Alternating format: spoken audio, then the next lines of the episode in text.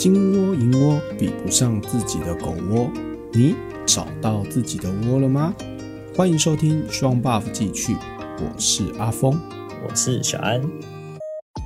嗨，小安，哎，阿峰，嘿嘿嘿，我最近完成了一个人生中的一个件大事啊！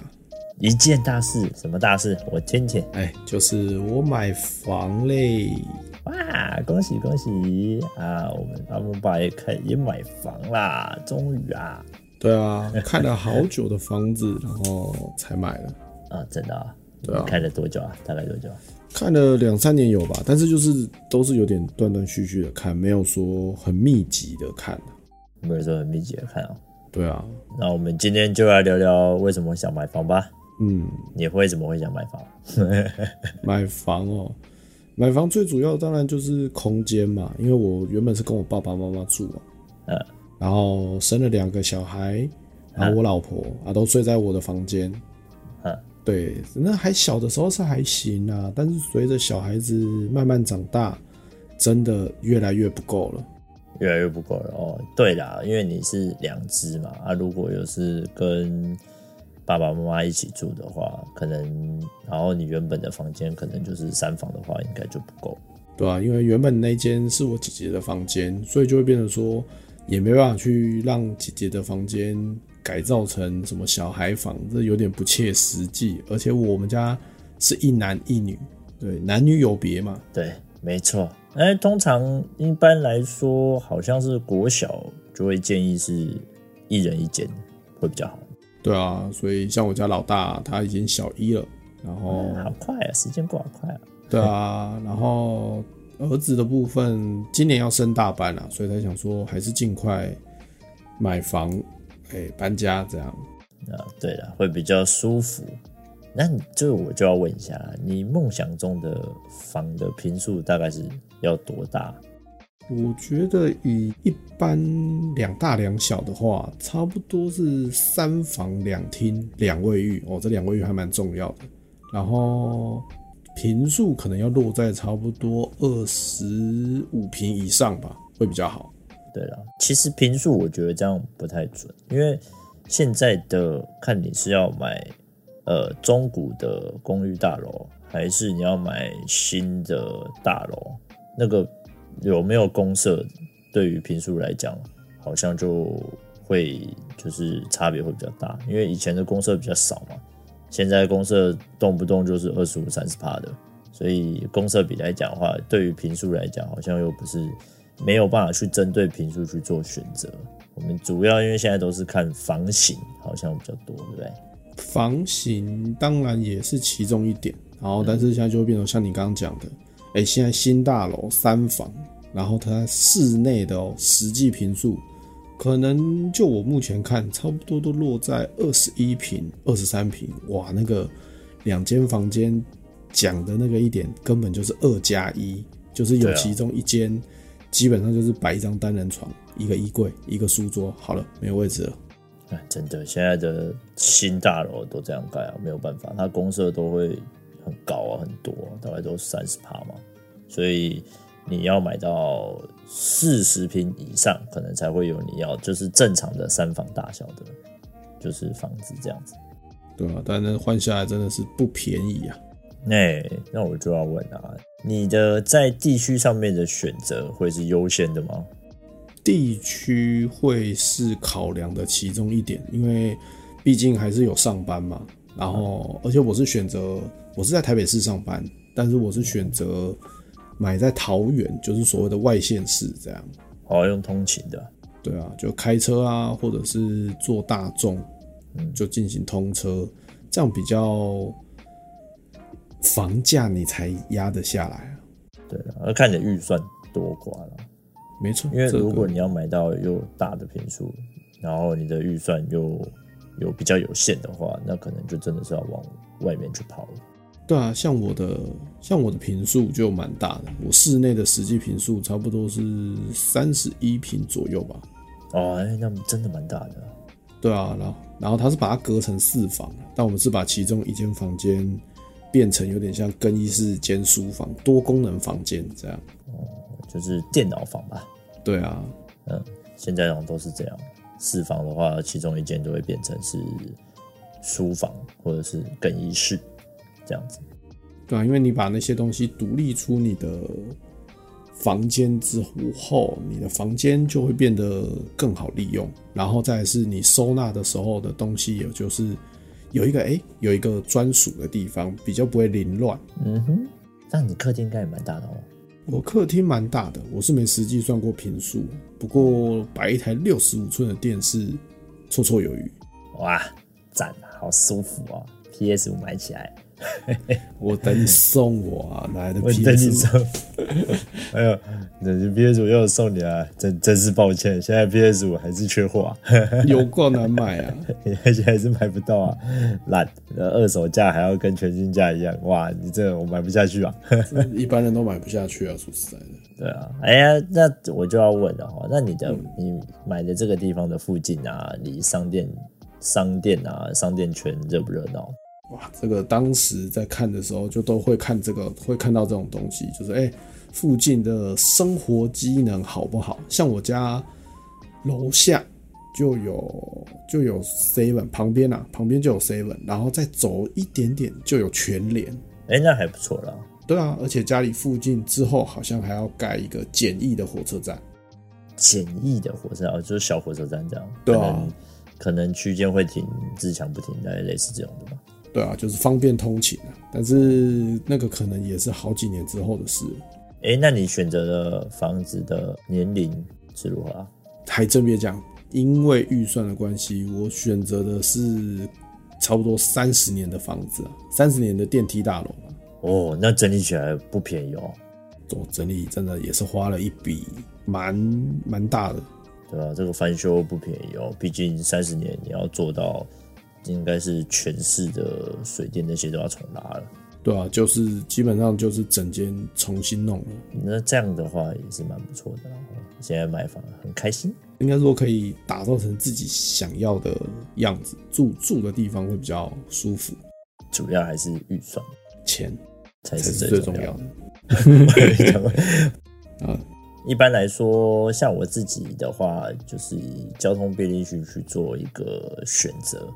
我可能就是交通便利会大于我的平数的大小，然后再加上附近有没有商圈，我大概是这样子去分啊。因为其实对我自己来讲，附近有没有商圈没那么重要，因为住住家嘛，其实靠商圈的近跟远，好像就相对来说就比较没有那么重要。你只要附近的生活机能，例例如像你一样，我有个全联。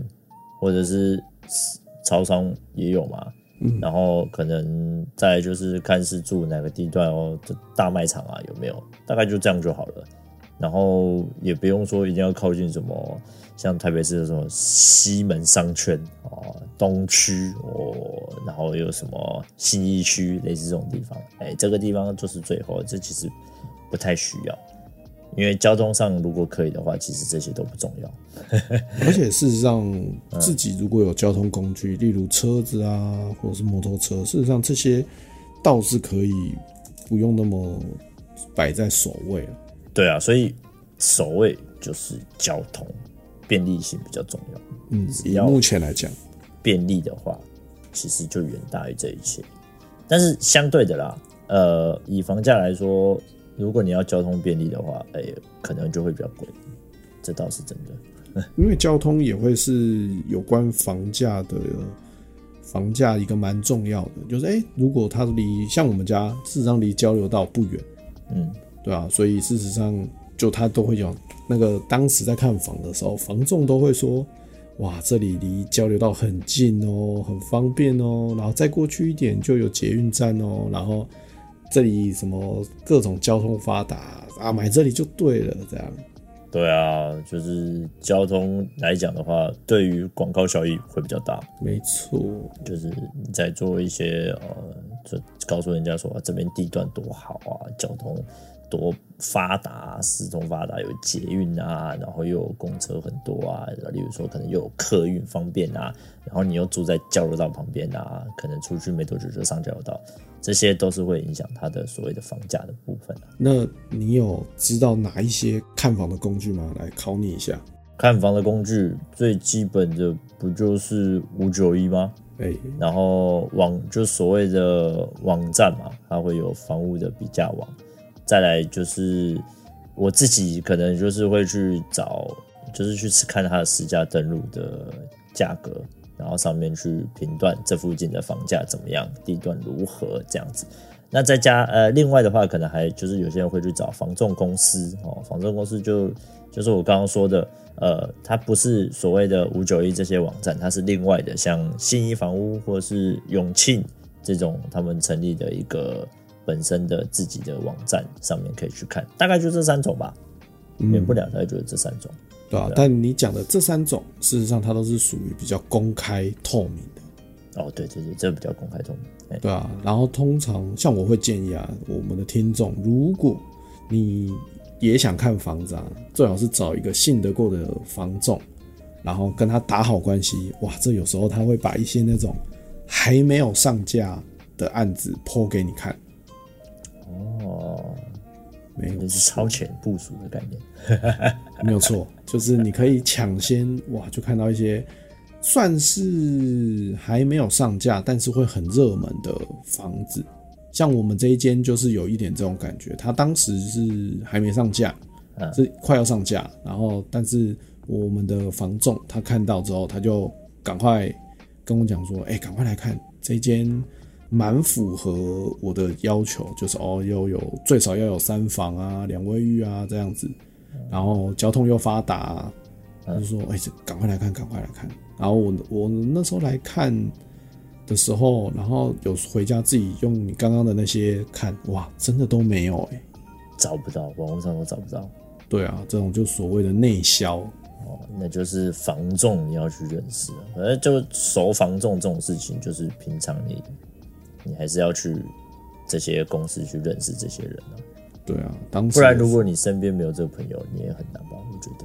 对啊，我们当时也是哇，以房仲也是一个换过一个，有些就真的是话不投机，嗯啊，有的就哇聊的算是开心啊，但是如果你太久没有一个决定啊，或者是下斡旋，有些房房仲他们就啊算了，他再去找其他的客人吧，就放就放过这个客人这样。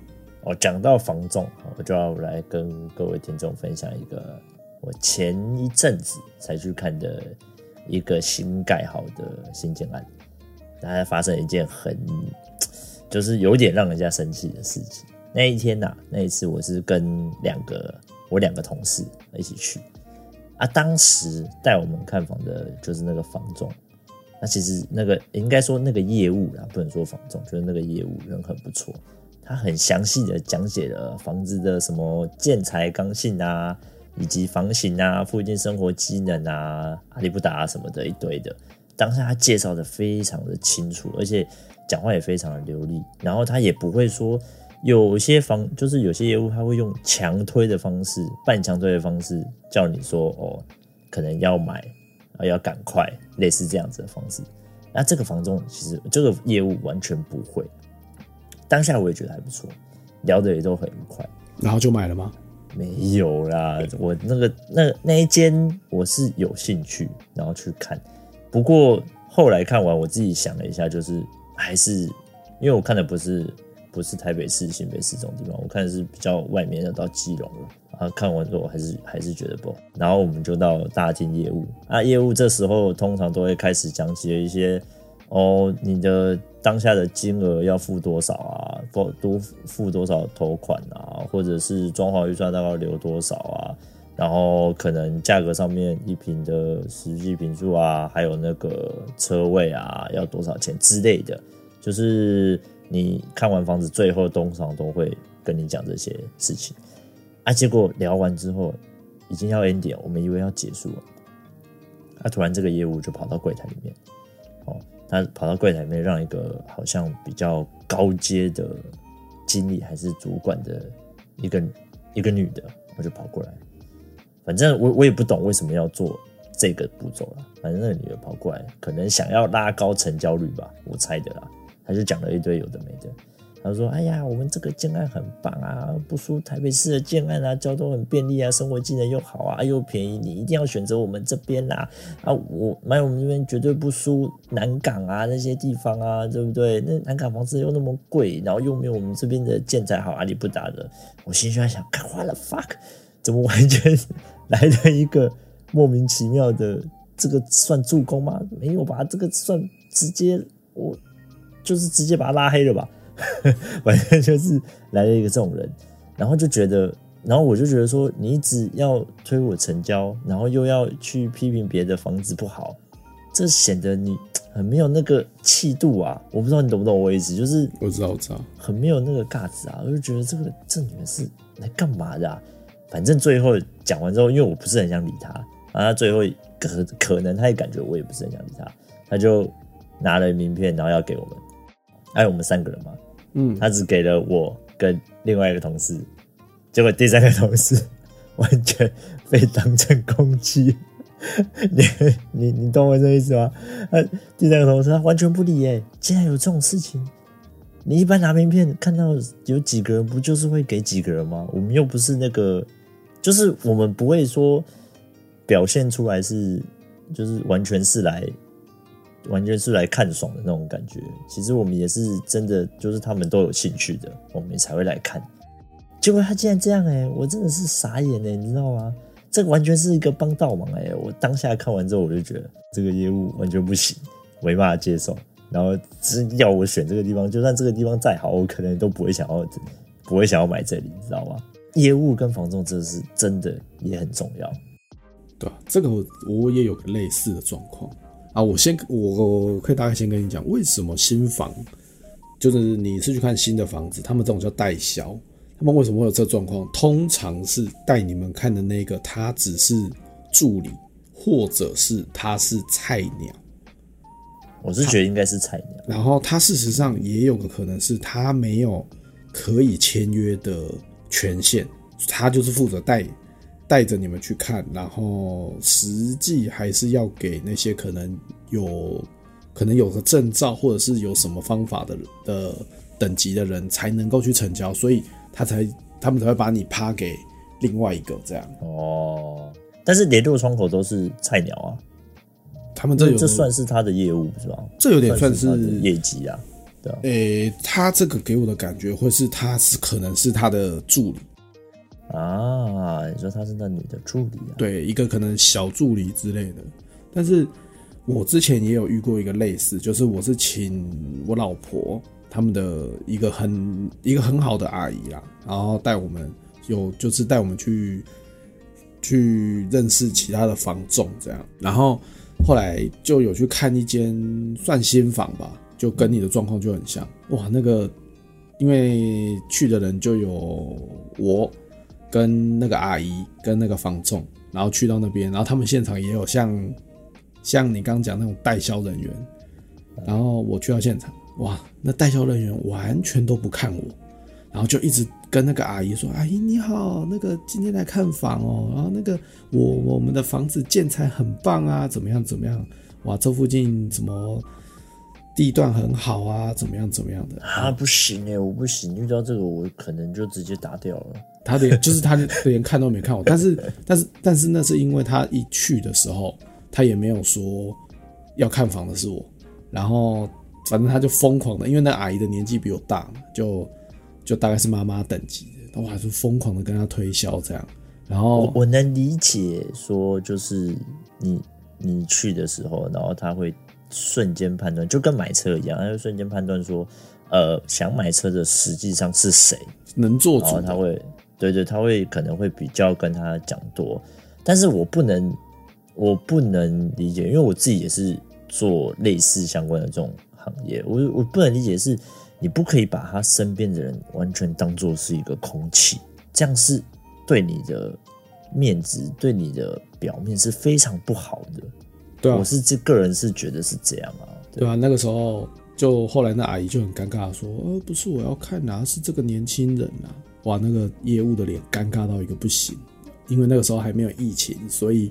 不用戴口罩，哇，那个脸之尴尬，说啊，是先生要看哦，啊，不好意思，不好意思啊，你好年轻哦，这样，哇，我就想说，哇，干，真他妈转的真的有够硬哎，呃，结束了，他的业务现在结束了，啊，我后来就觉得，啊，真的是，后来也没选那一间啦，就是那一间的房型我也不喜欢了，哦，但不知道是不是因为那个业务的关系，就是，所以就扣分了，门面就会先扣分的啦。对啊，一定会有差啦。你因为你买房这个东西，这不是买房，不是什么小数字啊。我对我们这些上班族来说，可能就是一辈子的事情。所以遇到好的业务，其实好的房仲，其实那个心态差异真的会差蛮多的。对啊，而且那个时候，我应该说，我最近的这房仲，哇，他真的是很热心，带我看了好多房子，然后他也都不会说。流露出那种啊，爱看不看随便你啦，没有，他都很热心，他都会一直帮我去筛选他们现在手上有的案件啊什么的，这种才会成功啊，真的，这种才会成功。对啊，哎，啊，你之前也有看房吗？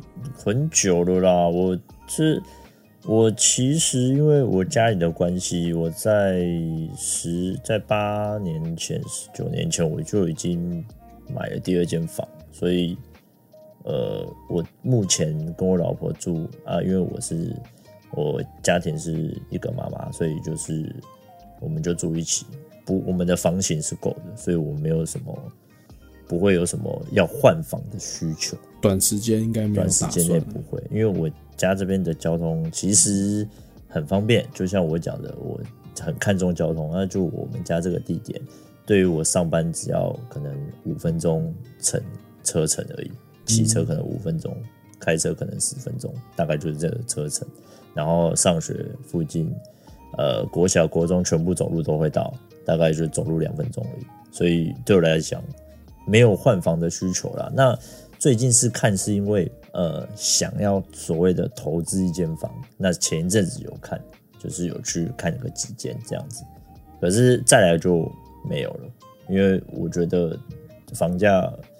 呃，这一两年飙的太快了，所以我觉得要等它缓一点，我再来研究研究，就是比较没有涨那么凶的状态下，我们再来研究研究。那房房子应该是易涨啦，应该是不会跌啦，所以但是可能就是持平啊，我不觉得它会一直疯涨啊，所以我觉得这段时间涨得实在是太夸张了，那应该。慢慢的，应该会有房仲啊，一些就是投资客啊，可能会丢一些不错的房子出来，可是价格就价格就不会说到很贵这样子，他就会只是想要赚个呃一点点钱而已，过个手，赶快把它拖上。对对对对，再来这几年应该是这样。哎，怎么不这这是这是投资？这怎么讲到投资了呢？没有没有，我们要拉回正题。哎，投资说到投资啊，我得跟你讲，我我那时候在。我那时候在看房的时候，就有看到有一些就很明显就是投资客的房子，哇，那房子都很有趣诶。投资客房子很有趣，什么意思？就他们基本上就是怎么方便怎么装潢，然后、哦、对啊，他都简易啊，对啊，然后就会看到那种哇，怎么厨房面对着厕所，这就算了，然后还是开放式的厨房，然后厕所就很小间啊，反正就各种很奇怪的问题。正常啊，投资客都这样啊，他不想多花点钱在这个上面啊，他宁愿折折给你啊，他也不要多花啊，对吧？然后也有也是有遇过那种看起来很漂亮的房子，但是我一进去就觉得好像哪里怪怪的啊？什么？进去打开门会尖叫吗？倒也不是啦，就是会觉得它的装潢的方式很很奇怪，就有种、哦、很刻意。对对对对，就想把它好像想弄得很漂亮，包什么漏水啊之类的这些问题。对啊，反正就是会觉得怪怪。然后因为它的装潢的跟它大楼的外观又不太符合。哦，这就是所谓的买房前的陷阱啊。对啊，就买房有很多这种啊，反反正房子真的是一定要到现场看，而且最好是多看几次。没错，还有我觉得最重要、最重要，买房子最重要的一件事就是你要确认这间房子到底有没有漏水的问题，这个很重要。对啊，漏水这个真的，这个很难处理，所以你买房一定要当下就要确认。如果你不是买新建案的房，你可能是买中古这些的话。你一定要确认漏水问题，一定要把每一个角落有没有漏水的痕迹要确认清楚，因为漏水的问题，我觉得是最难处理的。因为漏水的原因有很多，所以它会变得说没有那么好去处理，因为它有时候不是单单一个一个原因造成它漏水，可能是复合型的，所以你要增加，对，你要增加你自己的看房次数，然后要看见这间屋子的真实状况。哎，还真别说，你刚刚说新房可以不用，不太在意，也不是说不用啦，是新建案可以，因为它新建案好像会有一些保固的问题吧，好像可以不用这么的，就是对怎么新旧都有了，应该是说新房旧的没有，旧的你装潢过了就他就不管你了。基本上如果是。二手中古屋半年内如果有漏水问题，事实上你是可以叫卖方去负责。哦，对啊，好像有这个。对啊，然后新房的话是可能会有一年或两年，就是看建商怎么给。但是我得跟你讲，我之前去看一间很漂亮的新房，然后我就觉得哇，这里真的是不得不说它的那个，通常一楼就是那个大厅嘛，嗯，哇，富丽堂皇，挑高四米二，然后旁边还有什么？什么阅览室啊，健身房啊，然后它还有一个小小的夹层，然后那个里里面还有类似那种看电影的地方啊，唱 K 卡拉 OK 的地方啊，唱 K 不不是拉 K 不是不是不是，然后反正就是哇，整个弄得超级漂亮。然后我那时候有一度很心动，因为觉得好像还不错，就是哦，你买了一间房，然后你看他还附这么多还不错的公设，这样结果。才隔大概不到一个礼拜吧，我就在新闻上面看到他们的大门口直接变喷泉，真的假的？就是超级漏水，然后会不会是那个宝差集团？哎、欸，这讲这个，哎哎、结果反而不是哎、欸，它是另外一个，对，对对，在我家这附近也算是蛮大的一个建设公司，对他们盖的，对，但是没有你刚讲的那一家。那么夸张，但是就是 我那时候看到新闻就想，哇，新房也是会有这种，就是房子漏水啊、变喷泉啊这种很可怕的事情。肯定的啊，新房一定也是会遇到啦，但是就是可能他比较不会这么的，呃，不会这么的没有没有保证啊，我觉得没有错，它就相对起来它会比较有保护，后续处理他会。愿意去处理的，除非是那种什么一案建商哦。之前还有听过这种，就是他只盖一间，盖完他就倒闭。哦，对，小建商啊，这个我知道。对啊，这个新闻之前有报，蛮多的。对啊，他就是哦，有人就是辛辛苦苦买了房子哦，结果有问题，什么水管被水泥堵住啊，什么电线有问题啊，结果他们要找建商。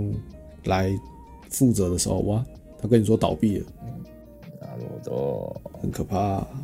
对啊，好了，那我们今天也聊了蛮多我们在看房之间的过程以及趣事。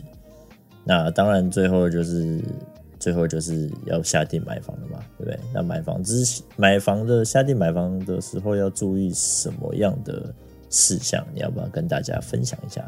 买房的时候大概。最重要就是你一定要仔细看合约上，它有它的屋况，屋况的状况，它有没有好好的写。然后对，千万不要想听房仲说啊，就大家都是公版啊，不用了，不用了，就你就签一签就好了。然后这时候他们也还会跟你下很多状况啊，等一下那个卖方会反悔什么的，你你回家再看就好了。哇，不行，我跟你讲，签名这个东西签下去，他就不屌你了。哦对，签下去就不会理你了。对啊，所以就变成说你在看一些细看细节的时候，哎、欸，看他有没有保固啊，然后屋况的状况啊，这些都一定要在签下那你的大名、用下你印章之前，一定要看仔细。哦，哦，那如果说，对啊，然后再来就是会有很多人会想说啊，那房仲都会跟你讲，因为大部分人买房都是贷款嘛，通常不太会有人全额现金买房。呃，对，金钱上的问题。对啊，对啊，然后他们都会跟你说啊，这个一定可以贷八成，一定可以贷多少，一定可以贷多少。我跟你讲，真的都不要听他讲。哦，因为那是跟银行上面的。对啊，对啊，就是如果可以的话，最好是自己先问问看啊，然后。然后，如果真的没办法的话，最好是在合约上加注，说如果贷不到你要的成数，就是这个合约就作废。哦，就是用备注的条件上去。对，但是有蛮多卖方会觉得啊，好塞流，他不要。哦，那你就是要事先评估自己的经济条件哦。对啊，这就是反正就是一定要注意的。我是觉得签约前大概就这几点，然后再如果说签好约之后再就是贷款，那个可能就是要各位听众自行跟银行去讨论，然后最好是问个两三家，不要第一家傻傻的就被房仲啊或代书啊或代销公司说哦，就反正就是跟他配合的这样，他的利率最好。我跟你讲，有时候不一定，真的这个东西没有目就是要比价啦，这个东西就真是要比价。没错，每一家能给你的利率跟成数也都不太一样。对啊，然后，嗯，再来就是装潢嘛，装潢这个我觉得我们之后再开一集来讲。哦，装潢就蛮有意思的啦，因为装潢也搞了，我自己也搞了蛮多的，所以就会觉得蛮有意思。哦，而且这个水很深很深啊，有水很深是吧？对啊，要加入我们的频道会员是吗？呃，我没有，我们没有频道会员啊，只要在我们的在我们的那个什么评论下面留言给我们回馈就好了。没错，在我们的下面，我们就会如果对装潢真的很有兴趣，对，可以在我们的 IG，没错。或者是 Podcast，看你是用看听众们，你们是用哪一个哪一个平台听的啦，在下面帮我们留个言啊，我们看到的话，我们会尽快对把装潢的这个部分录成一集，这样，啊，也可以直接寄 email 到我们的信箱，我们都会在底下就是有备注我们的信箱跟 IG 的部分。好了，今天就差不多到这边喽。如果喜欢的话，就到我们 Apple Podcast 下面给我们五星好评哟。记得追踪我们的 IG。感谢各位收听，我是小安，我是阿峰，我们下次见，拜拜，拜拜。